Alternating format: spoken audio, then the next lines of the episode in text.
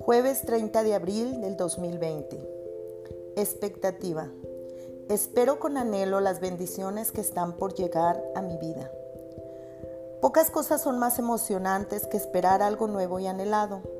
Recuerdo momentos de expectativa, el comienzo de una relación personal, el nacimiento de un bebé o prepararme para comprar una casa. La, expectativa suscitó energía y alegría en mí. Mi vínculo con Dios mantiene vivo ese sentimiento de anticipación gozosa y me ayuda a esperar solo el bien en mi vida y en las vidas de las personas por quienes oro. Tengo presente que yo soy una creación divina, dotada de sabiduría, determinación y fortaleza. Tengo fe en que estoy siendo guiado y bendecido